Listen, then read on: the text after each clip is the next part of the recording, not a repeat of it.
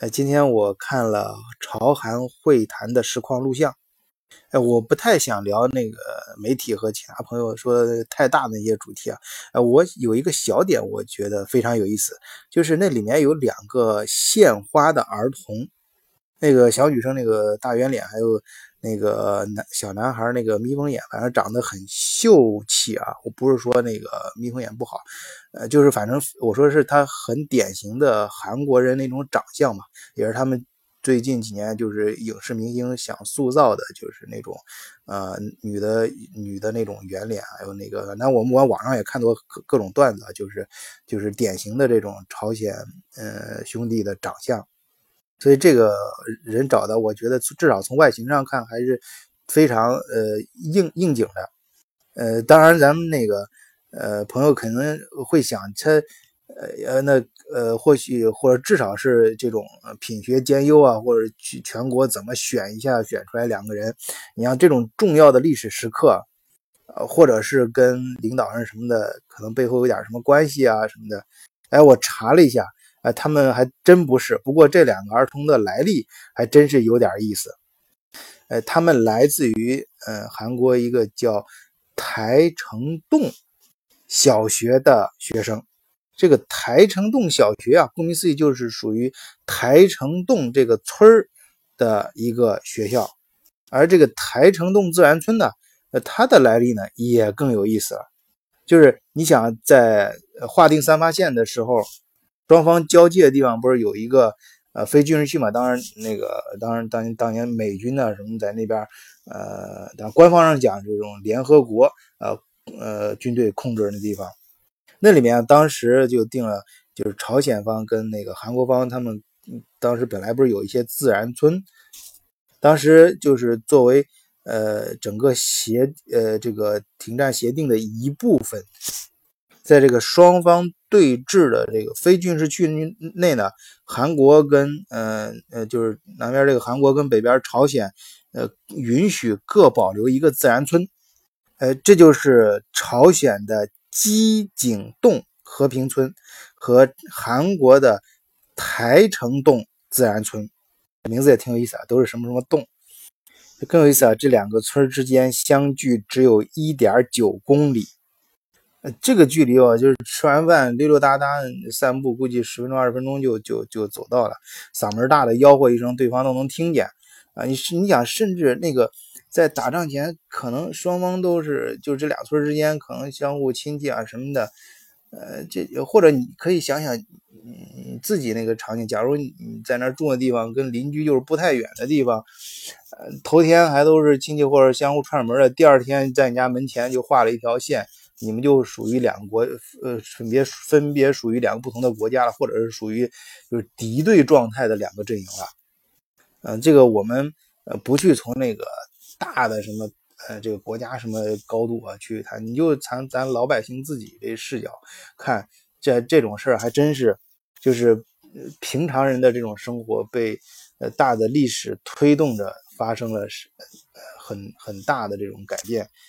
这种场景，我记得以前上学的时候听老师讲过。他们 有一个老师，他说他家亲戚是在边边境当兵，就是这种老百姓，其实两国之间可能相互之间战争什么很大，但是对于边境上的老百姓呢，他他有时候你想啊，他就生活有时候就是经常可能好多事还在一块呢，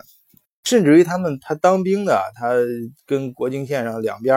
呃，那那叫做。呃，相面而视，就是脸对脸能看得见。有时候早晨起来或者什么站轮换岗的时候，呃，俩俩人还有时候有时候会打个招呼，相互递根烟。就是说，很多我们在历史书上可或者在一些啊媒体上看到那种冰冷的文字、很血腥文，在现实中啊是都是由人是具体鲜活的人来谱写的，而具体鲜活的人那都有跟咱一样都是。人都是人心都是肉长的嘛，那俗话经常说，你都会有相互打个招打个招呼啊，就是嗯这种日常的情景啊，你可以感觉到的。哎，我们回来接着说这呃台城洞自由村，这这这村呢，它当年由于历史原因啊，被取得了一个非常。特殊的地位，就是首先，呃，这村当然还属于韩国的领土，要遵守韩国的法律，但是，嗯，他那个就，呃，就属于平时管辖权啊，就属于联合国这军队来管辖了，因为在两国对峙的这个区域内，所以，呃，他们要进行宵禁，就是每晚七点以后，呃，到早上五点。军人要挨家挨户数人头的啊！你外来就是来，你可亲戚啊什么朋友来访问，在这个期间是不准逗留在村里的。村民呢，在这时间也不能呃外出走动，即使是白天有其他朋友，就是在白天那个范围内，就是上午九点到下午五点半之间。啊，你只能在这个期间来来来，呃，来来这村里，不管是呃，就干访问亲戚还是干什么事儿，而且你外来人他都会有，就是十米之内都会有军人在盯梢。那你想，这个给平常生活，呃，肯定是不舒服啊。这号称是地球上警卫最森严的村子，当然他们相应的，那你跟村民，你当地那个老百姓生活的。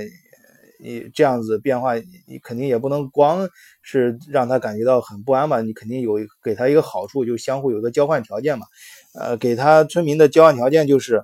他们可以首先是享受韩国一切这种什么政治权利啊、啊教育啊什么各方面权利，同时你不用呃承担相应的义务啊，就是说你不用第一呃不用得呃大家都知道韩国是。全民兵役啊，就是你经常看到什么韩国明星啊正当红了，什么影星，突然你就不得不去服兵役了。就服兵役在韩国是一个呃必须要经历的事情，不管你什么样的人，就包括现在的那个，你像呃文在寅这次的主角，他当年也是服兵役了嘛。那他还发生了其他事我们可以呃那个在其他在另外节目里面讲啊，呃很有意思。那确实也是一个很彪悍、很有很有故事的一个人。哎，你在这个村子里的村民呢，就不需要服兵役啊，而且也不用交税啊。但是你这样的话。呃，虽然说这当地也是村民啊，他世代只是务农啊，耕田，没有什么其他的营生，但是他地广人稀啊，然后那个军队还保护你，啊，每那个农户每年收入还不错，每家呢一年大约能收入有八万美金，而这个自然村，呃，他呃和村附属，你还有要解决教育问题啊，他们只有一个小学。啊，中学、大学你就到外面去上了，然后小学因为小学小孩嘛比较小，你太外那不人道，你所以他们村里相应的设置一个小学。哎，这个小学呢，那自然首先是安全上那是层层把关啊，那很严的。应虽然在对峙之间这是一个高危险地带啊，但是保卫。啊，这个是有联合国跟这个双方军队保卫，是非常应该是就是看上去是很危险的地方，但在小的范围内是非常安全的一个环境。而且这个小学里面，它的教育都是联合国这些像美国的嗯那个那些兵呃军官过来轮流帮他教英语，那是地道的。就是至少语言啊，这个教外语是地道的外国语言，而且小学的各种设施啊，都是按照最新最好的这种设施去配备的。